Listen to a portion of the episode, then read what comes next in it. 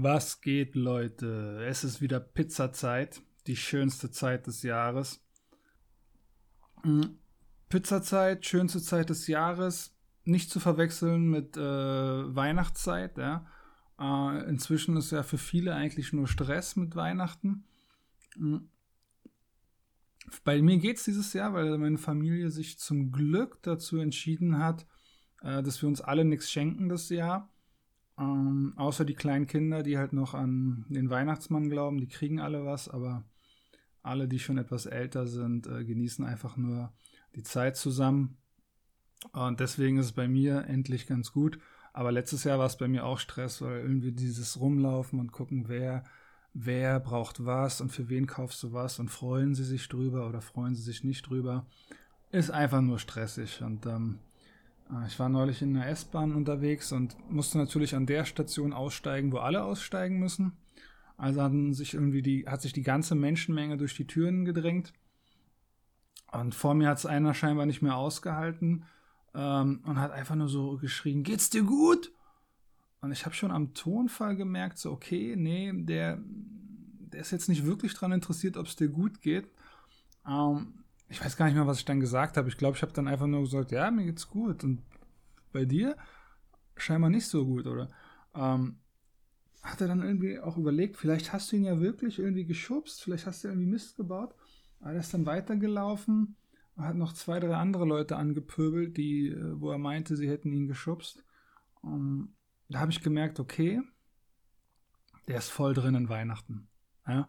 Der ist angekommen, der ist, der ist voll drin, der hat wahrscheinlich eine große Familie, muss jetzt richtig viel Geschenke kaufen. Ähm, aber es war auch so einer der Momente, wo ich, wo ich gedacht habe, jo, nächstes Mal fahre ich Taxi. Ja? Also ich, ich stehe auf äh, öffentliche Verkehrsmittel, weil es einfach, äh, wir können nicht alle mit dem Auto überall hinfahren und manchmal ist es einfach zu kalt fürs Fahrrad. Aber äh, so, das war so einer der Taxi-Momente für mich. Ich habe eine Zeit lang mal in Shanghai gelebt. Und da war es wirklich so, da habe ich es voll raushängen lassen. Ich bin nur Taxi gefahren, fast nur Taxi. Wir sind überall hingefahren mit dem Taxi, aber wirklich überall hin. Es war sogar so, wenn ich joggen gegangen bin und äh, die Stadt war noch relativ neu für mich, ich habe mir einfach ein bisschen Kleingeld in die Socken gesteckt. Und wenn ich irgendwie nicht mehr wusste, scheiße, da lang oder da lang, wie komme ich jetzt nach Hause? Ich bin einfach zum nächsten Taxi gelaufen, bin eingestiegen, habe ihm so einen Zettel gezeigt, wo meine Adresse drauf war. Irgendwann konnte ich die auch schon auswendig, aber zu Beginn immer mit so einem Zettel. Und dann hat er, dann hat er mich einfach nach Hause gefahren. Ja, war ein bisschen abkürzen beim Joggen, aber ging schon. Ähm, wir haben da irgendwie die verrücktesten Sachen mit dem Taxi gemacht. Also wir haben auch viel natürlich betrunken beim Party machen, also von Club zu Club mit den Taxis. Und es waren dann schon regelrechte Taxipartys. Also wir sind dann auch so äh, mit mehreren Taxis durch die Stadt gezogen, äh, weil die Gruppe größer war. Oder wenn, wenn, wenn jemand nach Hause musste und, oder wenn wir nach alle nach Hause sind und es gab nur ein Taxi, dann sind wir eingestiegen ins Taxi sind, und haben mit dem Taxi ein anderes Taxi gesucht. Ja irgendwie quer durch die Stadt und äh, bis man dann irgendwie ein zweites Taxi gesehen hat, dann hat sich die Gruppe gesplittet, die einen in das Taxi, die anderen in das Taxi. Ja. Ich, es war einfach damals noch so günstig. Ja. Ich, war, ich war selber Student, ich hatte echt nicht viel, aber Taxifahren war einfach super günstig und die gab es auch wie Sand am Meer.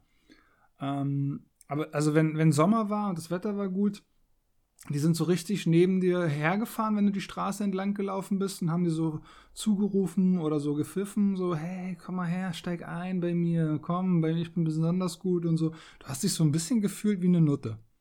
Ja? Es war so ein bisschen so, ich weiß nicht, wie sich eine Nutte fühlt in dem Moment, aber äh, so kam es mir vor, ja. Ähm, es sei denn, es war schlechtes Wetter.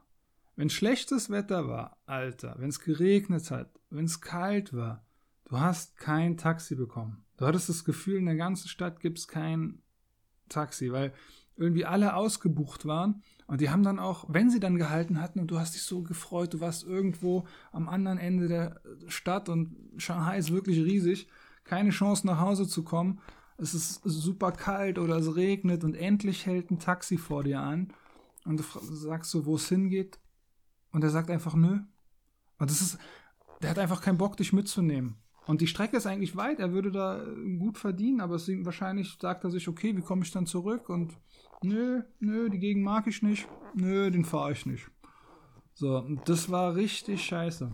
Ich habe einmal, ähm, das war wieder, muss wieder schlechtes Wetter gewesen sein, weil ich habe irgendwie kein Taxi bekommen.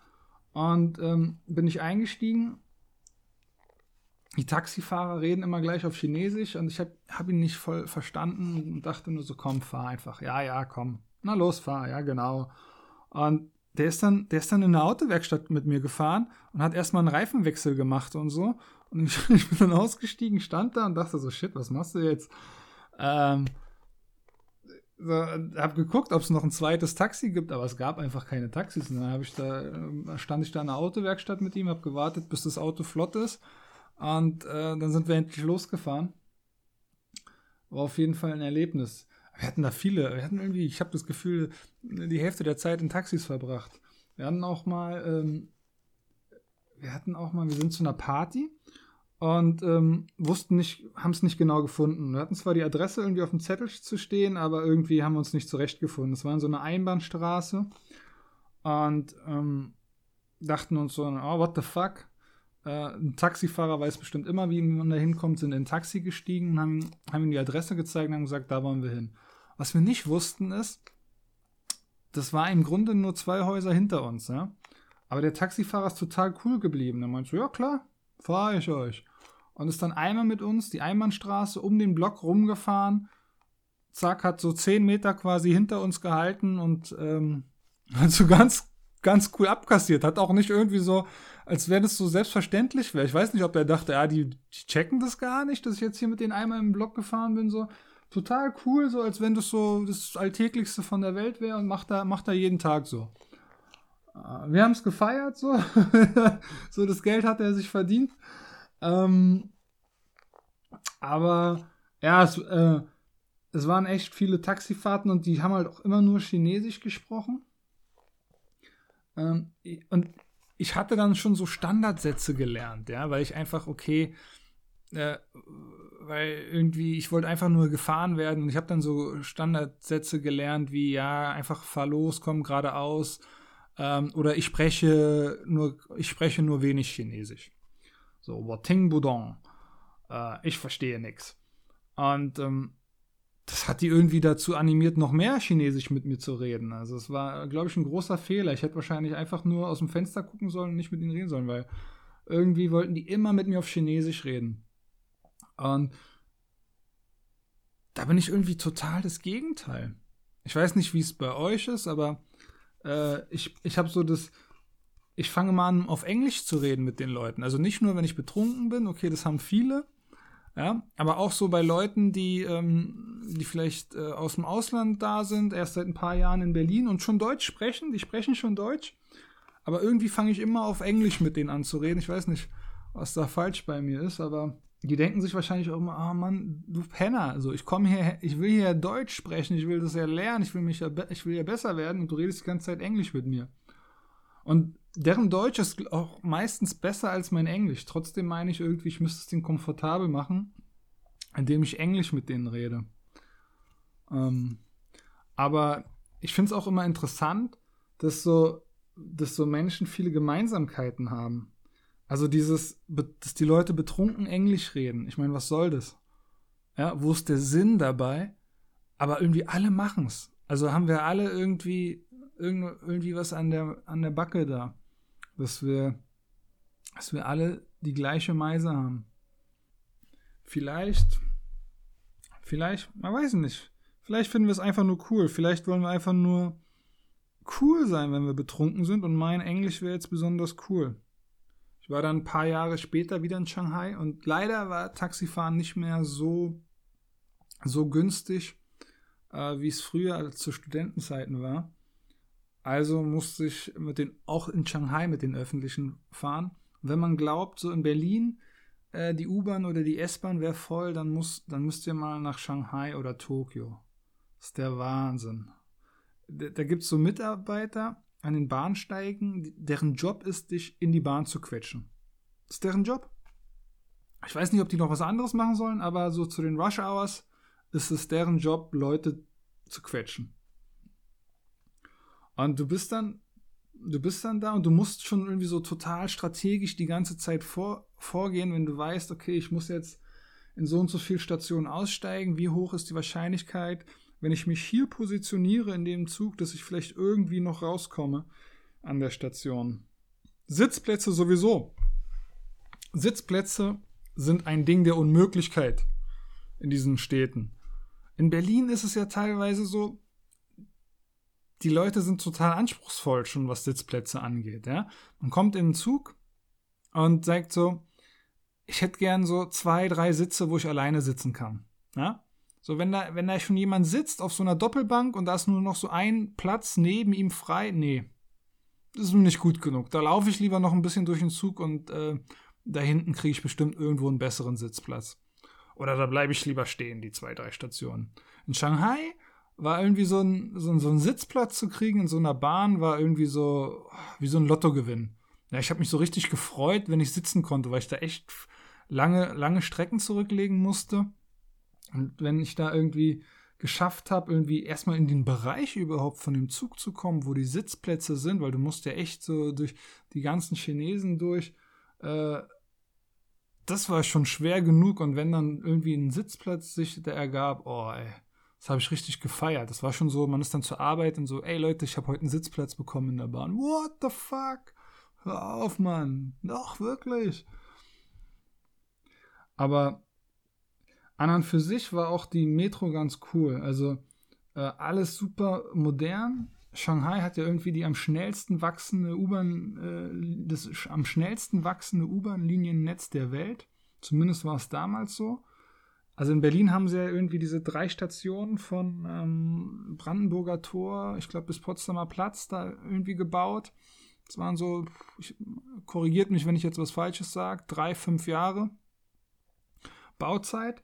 In Shanghai haben sie in drei, fünf Jahren einfach mal äh, fünf, sechs, sieben Linien mit 20 Stationen gebaut. Richtig krass. Also ich war dann zwischen meiner Zeit als Student und, ähm, und später dann ein paar Jahre, da hat sich die ganze Stadt geändert. Du bist, ich bin dann in mein altes Viertel, wo ich früher mal war, dachte mal, cool, schaust du vorbei, lauf um die Ecke, auf einmal ist da so eine, so eine ganze ganze Gegend aus Hochhäusern, die gibt es einfach nicht mehr. Auf einmal sind da Tunnel, Straßen, sonst was, einfach mal kompletten Stadtteil niedergewalzt und was Neues hingebaut. Es war sogar so, ich habe da gearbeitet und ähm, war dann für ein paar Monate am anderen Standort. Bin dann irgendwann wieder zurückgekommen, bin aus der U-Bahn-Station hoch und dachte, ich bin falsch ausgestiegen es waren wirklich nur zwei, drei Monate, die ich weg war und ich bin da hochgekommen und auf einmal sah alles ganz anders aus. Und ich bin tatsächlich dann zurück in die U-Bahn gelaufen, hab, hab aber geguckt, scheiße, die, der Name der U-Bahn-Station stimmt, du bist hier richtig. Bin nochmal hoch und hab dann festgestellt, okay, da wo vorher so ein paar kleine Baustellen waren, sind jetzt einfach so äh, Wolkenkratzer entstanden, äh, die einfach, also es sieht einfach komplett, sah, sah komplett anders aus. Ich dachte, ich bin in einer ganz anderen Gegend. Ähm, und es ist dann nicht so, dass da ein Wolkenkratzer plötzlich steht, wo vorher vielleicht so eine Baustelle war. Nee, da waren dann irgendwie ganze Straßenabschnitte neu. Das ist, das ist der Wahnsinn. Also die können richtig schnell bauen. Das können sie auf jeden Fall. Ähm, nicht so, also eigentlich, eigentlich hätte man so den Chinesen die Leitung vom äh, Berliner Flughafen, vom BER, geben sollen. Ne? Das ist so, äh, es, es gibt ja diesen, diesen Chuck Norris-Witz, so, äh, ab sofort, äh, Chuck Norris hat die Leitung vom BR übernommen, so, neuer Öffnungstermin ist morgen früh um sechs. So, wenn, wenn du das einen Chinesen gibst, dann neuer Öffnungstermin ist ab sofort, kommt alle rein, Leute. Ähm, die sind richtig krass. Gut, die haben natürlich auch nicht so viel Umweltauflagen und sonst was, ne? Die machen einfach und die haben auch ein bisschen mehr Arbeit da. da. Aber ich glaube, die sind auch organisatorisch und so weiter und so fort, sind sie uns da irgendwie voraus. Also das kann nicht nur daran liegen, dass die weniger Umweltauflagen, weniger Auflagen und mehr Leute haben, weil das ist wirklich so schnell. Ähm, ja, Das ist irgendwie, wahrscheinlich kann man äh, alle paar Jahre nach Shanghai reisen oder in irgendeine andere chinesische Stadt. Und im Grunde ist es wie, als wenn man in eine neue Stadt kommt.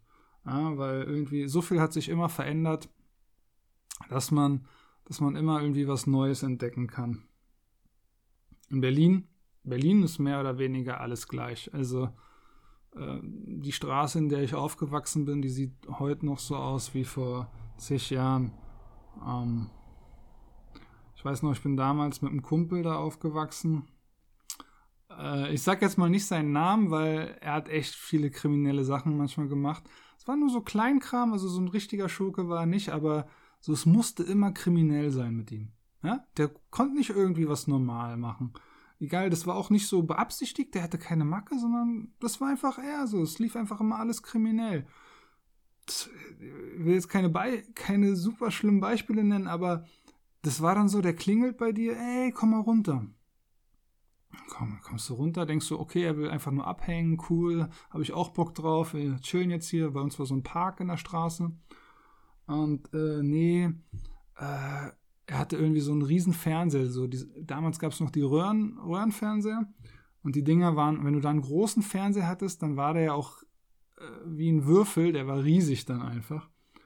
Und äh, der BSR-Betriebshof, der war eigentlich nicht weit entfernt. Das heißt, eigentlich wäre es für ihn und seine Eltern kein Ding der Unmöglichkeit gewesen, das Ding da einfach auf den Entsorgungshof zu bringen.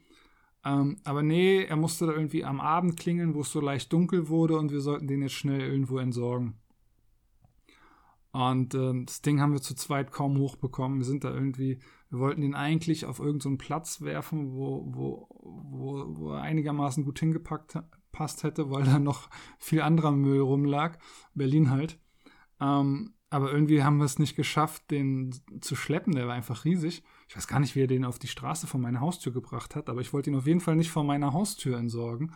Und äh, wir sind dann um, so ein bisschen um die Ecke haben wir den gebracht am Park und dann ist er uns so ein bisschen runtergefallen.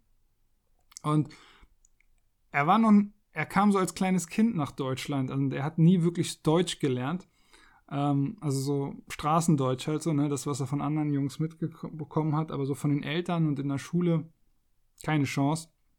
Er ist in die Schule, ohne Deutsch zu sprechen und hat dann einfach nichts verstanden, was im Unterricht passiert ist. Und vieles wusste er nicht. Und dann hat's, ist dieser Röhrenfernseher so leicht auf, auf, auf die Straße. Und ähm, die Röhre innen ist implodiert. Also sie hat ja ein Vakuum und es hat einen lauten Knall gegeben. Und wir haben uns beide tierisch erschrocken. Und er meinte, oh, was, was, scheiße, was war das denn jetzt? Weil aus dem, bei dem Fernseher ist nichts passiert. Ähm, du hast einfach nur so einen lauten Knall gehört, aber von außen war der okay. Und äh, ich meinte dann, ah, das ist das Vakuum gewesen, da ist die Röhre kaputt. Er hatte, er hatte scheinbar einen Heidenschiss, da wieder anzupacken, das Ding, weil man ja irgendwie so, wenn man so ein schweres Ding packt, so irgendwie mit dem Gesicht und voll dran ist. Und er meint dann so, ey, ey, dieses Vakuum, ist es immer noch da drin? Kann es nochmal explodieren? weil er überhaupt nicht kapiert hat, was ein Vakuum ist, weil er dieses Wort einfach nicht kannte. Ähm, aber, aber ich muss sagen, ich mochte ihn. Ich mochte ihn richtig. Wir hatten echt eine coole Zeit zusammen. Ähm, mein, mein Cousin war auch, oder meine Cousins waren häufig zu Besuch.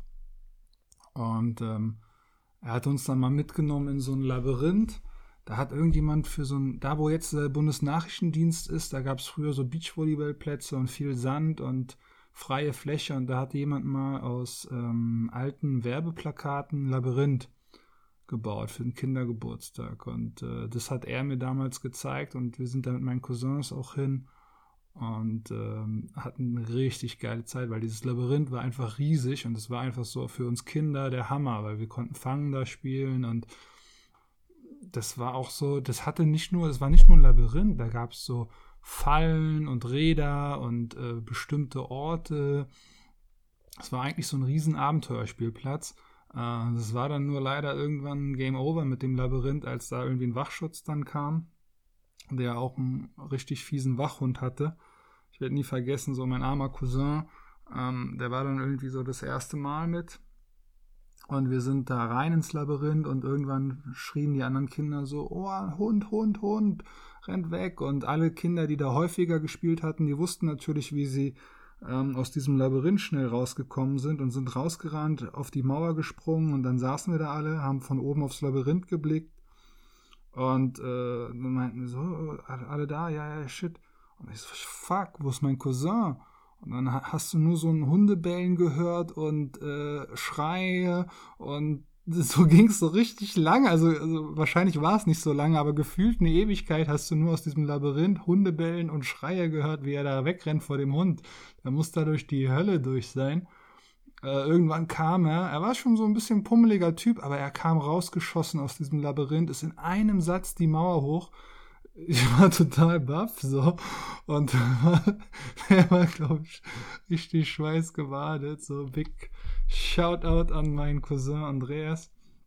Ähm, ja, äh, er hat mir damals auch, äh, äh, ja, war eine coole Zeit auch mit meinen Cousins damals. Ähm, ich glaube, Andreas war es, der mir gezeigt hat, wie im äh, Milchkarton-Origami hat er mir quasi beigebracht.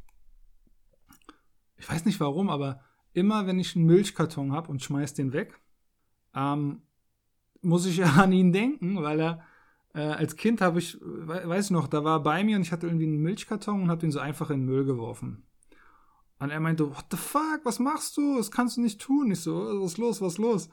Und er hat mir dann gezeigt, wie er so eine richtig krasse Falttechnik hatte, dass er den Milchkarton, also den Tetrapack, ähm, so extrem kompakt falten konnte, es ging so über mehrere Schritte und das hat er mir dann damals beigebracht.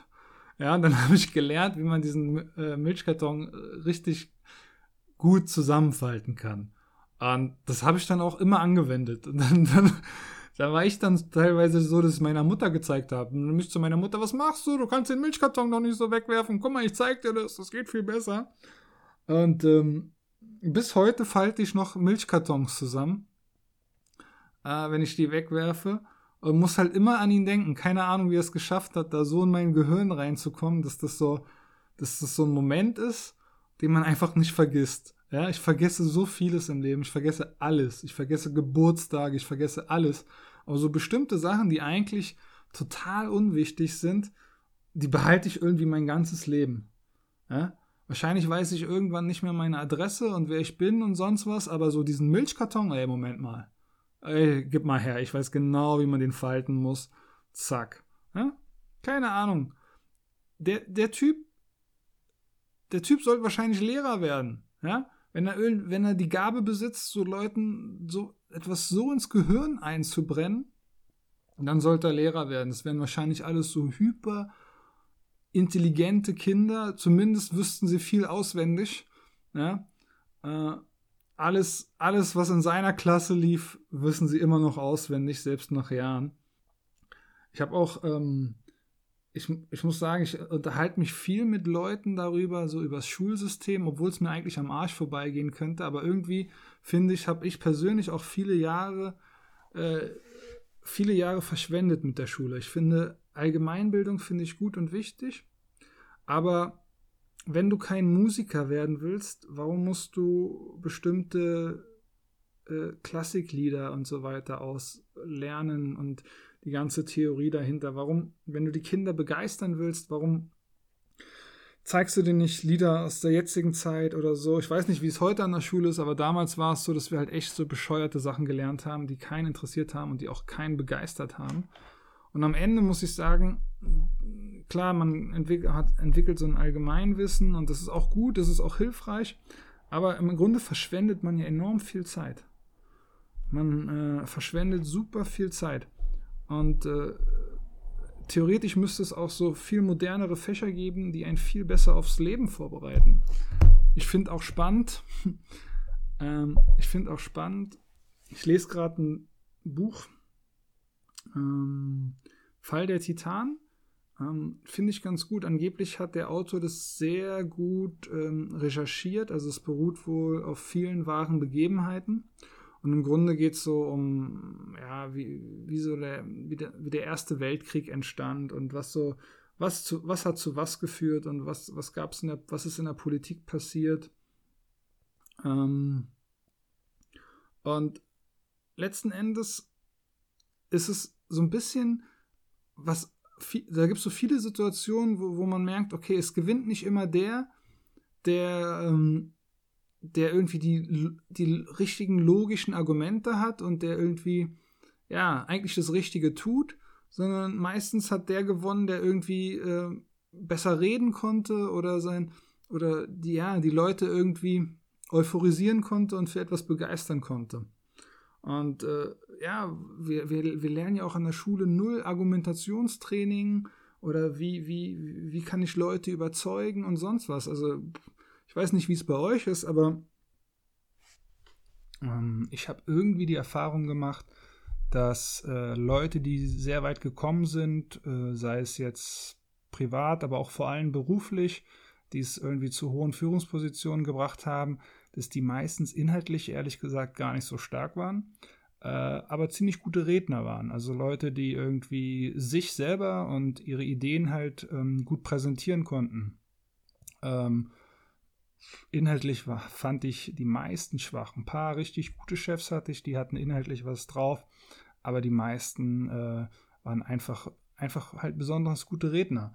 Und ähm, das, das hat auch so, ja, das fand ich so interessant, wo ich, ich habe ehrlich gesagt ziemlich hart studiert damals und äh, ich habe nicht viel von dem, was ich studiert habe, wirklich ähm, nutzen können in meinem Berufsleben. Vielleicht ist es ja bei euch anders, aber also ich glaube, wenn ich so einen Crashkurs gehabt hätte, halbes Jahr äh, Uni und hier sind die wichtigsten Basic-Themen, äh, das hätte wahrscheinlich genauso viel gebracht wie fünf Jahre Diplom-Studiengang. Ähm, und was ich auch total schockierend finde, ist, äh, viel, im Grunde bewirbt man sich ja online. Man schickt eine E-Mail und da hat man dann einen Lebenslauf und ähm, da sind dann irgendwie Scans von den Zeugnissen mit dabei und eigentlich kann man das doch in heutigen Zeiten alles fälschen. Ja? Ich kann doch in Photoshop einfach mir eine andere Noten eintragen und so weiter und so fort. Das heißt, äh, und es kontrolliert ja auch keine Sau. Es kann mir kein Personaler oder Chef erzählen, dass wenn du dich da beworben hast, dass er dann an der Uni angerufen hat und gefragt hat, ob diese Noten wirklich so korrekt sind.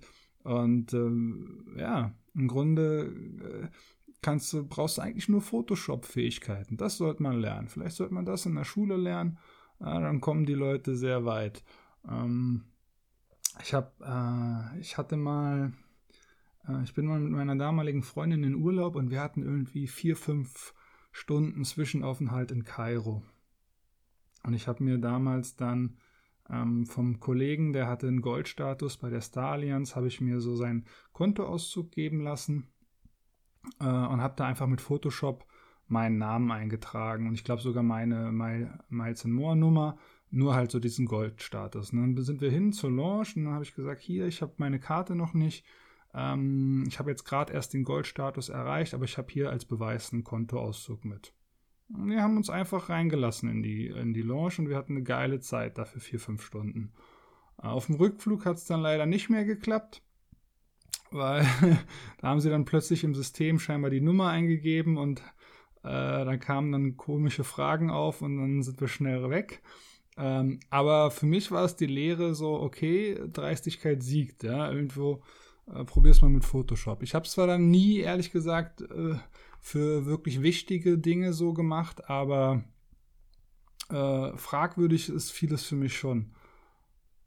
Ich, ich, weiß jetzt nicht so richtig, was die Moral von meiner Geschichte sein soll. Ähm, aber ich glaube, vielleicht ist die Moral, wenn ich Photoshop in der Schule gelernt hätte, dann hätte ich überall Einsen. Ja? Ähm, Problem ist, dann haben alle überall Einsen, aber hey, ja, haben wir alle die gleichen Chancen. Ich weiß auch noch, in der Schule, wir hatten, das ist immer so cool, wie Sachen hängen bleiben wir, wir, ich weiß noch, wir hatten so einen Ausflug in so ein Gartencenter oder in so ein, ich weiß nicht mehr, was es war. Es war irgendwie so ein, so ein Bauernhofbetrieb, wo, wo, wo sie versucht haben, uns Kindern was über Pflanzen beizubringen. Also wie, wie pflanze ich, keine Ahnung, ich habe nichts behalten. Ich habe gar nichts behalten. Das Einzige, was ich behalten habe, war, ähm, dass irgend, irgendeiner von den Jungs, wir hatten viele, viele Jungs, die immer rumgealbert haben, ähm, hat angefangen so, kennt, kennt ihr das? Du läufst und jemand haut dir von hinten seitlich den Fuß weg, so in die Mitte, so dass du mit dem einen Fuß hinten in den anderen Fuß reinhaust und du automatisch stolperst du. Und irgendjemand hatte damit angefangen und dann haben es alle nachgemacht und wir sind uns alle nur irgendwie hin, hinterhergerannt und jeder hat versucht, den anderen zum Stolpern zu bringen. Und das war so das, was ich gelernt habe. Okay, scheiße, wenn du den, wenn du die andere Person von hinten da irgendwie gegen den Fuß trittst, dann fliegt er sofort auf die Fresse. Da kann er gar nichts machen. Das, das war einprägsam für mich, ja. Das war, das war auch in dem Moment total wichtig für mich. Ähm, das weiß ich bis heute. Und ich weiß auch genau, wo ich das gelernt habe und wie ich das gelernt habe und was da passiert ist. Sonst, sonst kann ich mich an nichts von dem Tag erinnern. Nix. Aber das, das hat sich in mein Gehirn eingebrannt.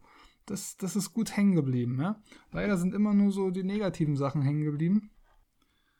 Ich hoffe, jetzt geht es den Leuten besser in der Schule, weil damals unser Unterricht war echt bescheuert. Wir hatten auch eine Lehrerin, die hatte echt so ein Alkoholproblem. Äh, die am Anfang als Kind habe ich das gar nicht gecheckt. Ja. Wir waren noch in der Grundschule, aber die, die roch immer nach Alkohol und äh, ein, ein Mädchen, das werde ich nie vergessen, das war eines der schüchternsten Mädchen in der Klasse. Ähm, so einer, von der man es gar nicht erwartet hätte, die hat sich irgendwo quergestellt und die, die Lehrerin war überfordert mit ihr, hat sie dann irgendwie gepackt und hat ihr plötzlich eine Ohrfeige gegeben. Und dieses kleine Mädchen, irgendwie so halb so groß wie die Lehrerin, äh, kurzen Moment geschockt und holt dann aus und gibt dir so eine richtig doppelt so harte Schelle einfach. Und, und alle, das war mucksmäuschen still im, im Raum, alle waren so, what the fuck? Sie hat, so alle waren so total schockiert. Wir waren da in der dritten, vierten Klasse, ich weiß es nicht mehr. Oder ab wann hat man Englisch? Das muss die fünfte Klasse gewesen sein. Fünfte, sechste Klasse. Und ähm, äh, die, ich glaube, ich glaub, die Lehrerin ist dann gegangen. Und ähm, ich glaube, ist auch einer der Gründe, warum ich nicht wirklich gut in Englisch bin, weil wir immer so beschissene Englischlehrer hatten. Wir hatten dann, ja, dem Gymnasium, der Lehrer hatte, glaube ich, auch ein Alkoholproblem. Sicher bin ich mir nicht, aber der kam dann meistens rein in den Unterricht und meint, ah, und hat, hat irgendwie abgelästert über die Direktorin und alles Scheiße hier und ah und ah und äh, meinte, ja, wir gucken heute einen Film. Ist dann raus, kam erstmal nicht. Dann irgendwann kam er mit dem Fernseher, äh, ist, und ist raus und hat uns dann einen Film gucken lassen auf Englisch. Und irgendwann wussten wir schon, okay, heute werden wir wieder Fernseh gucken. Und die, die, die, die Schüler haben sich dann Pornofilme mitgebracht und so. Und dann haben die, damals so, ich weiß nicht, wie alt wir waren, 16 Jahre und so, da fanden es alle natürlich cool. Und dann haben die, dann haben wir, haben die Pornofilme reingezogen und die ganze Klasse hat Pornofilme geguckt im Englischunterricht. Wir haben nichts gelernt. Wir haben nichts gelernt. Test mussten wir natürlich trotzdem bestehen. Das waren so, das war so das Einzige, warum wir überhaupt irgendwas gelernt haben. Wir haben es uns selber beigebracht, weil wir wollten ja irgendwie diese Tests bestehen und Klausuren. Und ähm, aber der Lehrer war so verpeilt, der hat dann auch teilweise die Tests in der Unterrichtsstunde kontrolliert. Ja, der war wahrscheinlich zu faul, das irgendwie zu Hause zu machen, wollte Zeit sparen. Und dann saß er, haben wir einen Test geschrieben und in der nächsten Stunde hat er die irgendwie kontrolliert oder noch in der gleichen. Ich weiß nur noch, dass wir, der war, der war auch so, der, muss auf Alkohol gewesen sein, keine Ahnung. Er war so komisch drauf. Wir sind dann so, wir sind dann einfach vorn, nach vorne zu ihm am Tisch und haben so, während er kontrolliert hat, unseren eigenen Test genommen und und haben den selber noch kontrolliert und haben noch Sachen korrigiert. So. Und der meinte dann so, ey, ey, hier nicht, nicht anfassen und so, ey, ey, hier nicht. Und wir so, ja, ja, klar, klar. Und haben uns aber einfach so ganz dominant um ihn rumgestellt und dann hat er irgendwie so acht Schüler um sich rum gehabt und, äh, und alle haben so bei ihm geguckt, was er, was, er, was, was er als richtig und falsch anstreicht und haben dann selber nochmal unseren Test korrigiert. Äh, war schon echt nicht der richtige Lehrer. So, damals habe ich es gefeiert, weil ich dachte, ja geil, Englischunterricht ist der beste Unterricht. Aber im Nachhinein weiß ich, ja, so, das rächt sich, ne? Also, ich hatte dann, ähm, musste dann viel im Nachhinein aufholen, was Englisch angeht. Über einen Kunstlehrer will ich jetzt gar nicht reden, der ist immer auf Toilette gegangen. Ewig natürlich, die ganze Stunde. So, ja. Und der war aber auch wirklich auf Toilette.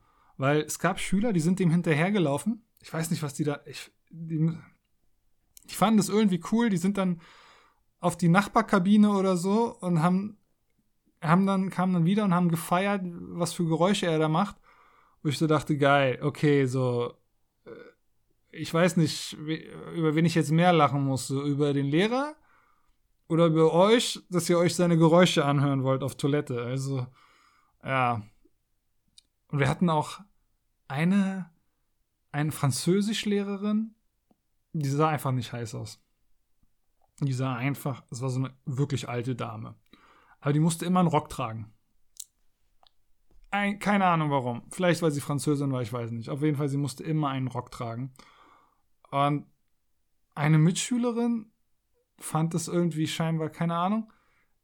Die, die stand dann vor mir am Tisch, hat irgendwas auf meine Unterlagen geguckt und sie ist von hinten unter ihren, hat sich auf den Boden gelegt und ihr unter den Rock geguckt. Das fand sie irgendwie lustig in dem Moment. War es auch, ich, ich habe es auch gefeiert, aber ich sag, da will ich nicht hingucken. Warum willst du da hingucken? Warum tust du dir das selber an? So, warum wollt ihr neben dem Kunstlehrer auf Toilette sein? Warum wollt ihr euch das anhören? So. Ja, nee, alles keine guten Lehrer, sondern auch alles Fächer, in denen ich dann nicht besonders gut war. In Mathe war ich gut und in Mathe hatten wir einen richtig taffen Lehrer. Also der hat dich richtig, der hat der hat die Klasse auch im Griff gehabt, ja. Der hat dann auch richtig, ähm, wenn du da Mist gebaut hast, warst, warst du arm dran, so. Der hat, ähm, der war richtig streng. Also für damalige Verhältnisse war das, war der richtig streng noch. Äh, wenn du nach vorne bist, an die, wolltest was sagen und warst natürlich irgendwie verlegen, so siebte, achte Klasse, äh, sprichst jetzt vor der Klasse und sollst halt eine Matheaufgabe lösen. Und äh, ich hatte zum Beispiel dann meistens die Hände in der Tasche und dann macht er dich auch so mit Sprüchen fertig. Also so, wenn, äh, nimm, nimm die Hände aus der Tasche, sonst verzählst du dich um einen. Oder, ach, mir fällt's alles. Wenn du irgendwie, wenn er vorne war und er hat an der Tafel was geschrieben und du solltest einfach nur die Lösung sagen, ja, 18 oder so. Und du warst dir aber unsicher, wie die Lösung ist. Und du willst anfangen zu argumentieren und fängst du an, ähm, naja, eigentlich müsste da ja, und er hat dann an die Tafel geschrieben, ähm, naja, eigentlich müsste da ja. Und klingt alles nicht so schlimm, aber du wolltest nicht, dass er dich fertig macht. Und du hast dich extra angestrengt im Unterricht, weil er hat, er konnte dich richtig fertig machen. Also, er hat dann den Leuten so, er hat die Leute irgendwie so dran gekriegt, ne? Einer, einer hat sich mal mit ihm angelegt, der hat dann irgendeine Aufgabe von ihm bekommen und meinte, ja, die löse ich und die konnte er nicht lösen und dann hat er ihn jedes Mal fertig gemacht, dass er diese Aufgabe nicht lösen kann. Ähm, der war schon hart, der war aber auch unbeliebt, der war unbeliebt, ähm, weil er die Leute wirklich psychisch fertig, also er ist jetzt übertrieben psychisch fertig, aber er hat sich schon so für einen siebten, acht Klässler so, äh, da hat er uns schon ziemlich fertig gemacht. Ähm, aber die Leute waren gut, weil keiner wollte fertig gemacht werden von ihm. Also alle haben sich angestrengt. Manche Lehrer, die waren dann noch besser, die, die konnten es mit Charme lösen. Also ähm, bei dem Lehrer hatte ich leider nie, äh, ich glaube, Herr A. hieß er. Ja, ähm, der hatte mal Deutschunterricht Vertretung bei uns gemacht. Der, den fand ich cool. Den hatten wir, bei, dem hatten, den, bei dem hatten wir Sport, das war geil. Ähm, aber der hat einmal Deutsch Vertretung bei uns gemacht. Und äh, ein Mädchen hatte dann irgendwie so ein, ein Lolli im Mund. Und ähm, er hat sie gebeten, diesen Lolli aus dem Mund zu nehmen. Und sie hat sich einfach geweigert. Und dann ist er nach, bis ganz nach hinten zu ihr den, durch den Klassenraum gelaufen und hat ihr den Lolli einfach aus dem Mund genommen. Und sie meinte, ja, das, den können sie mir nicht wegnehmen, das ist mein Eigentum. Er ist nach vorne zur Tafel gelaufen und hat den Lolly in die Ablage gelegt, wo die ganze Kreide lag und hat gesagt, nach der Stunde kannst du ihn dir wieder abholen. So, das war einfach cool. So, die Leute, die, die Leute haben es kurz gefeiert und dann hat aber jeder äh, Ruhe gegeben und alle haben, haben, haben beim Unterricht mitgemacht. Ist jetzt auch so ein bisschen wie eine Schulfolge geworden, diese Podcast-Folge. Äh, ja, im Grunde habt ihr gelernt, Milchkartons kann man falten und äh, auch einen Goldstatus bei der Star Allianz kann man äh, sich irgendwie erschleichen. Beides nicht sehr wichtige Sachen, aber hey, mal gucken, ob die hängen bleiben bei euch. In dem Sinne, Äh, ich wünsche euch noch einen schönen Tag. Peace, Love und Pizza.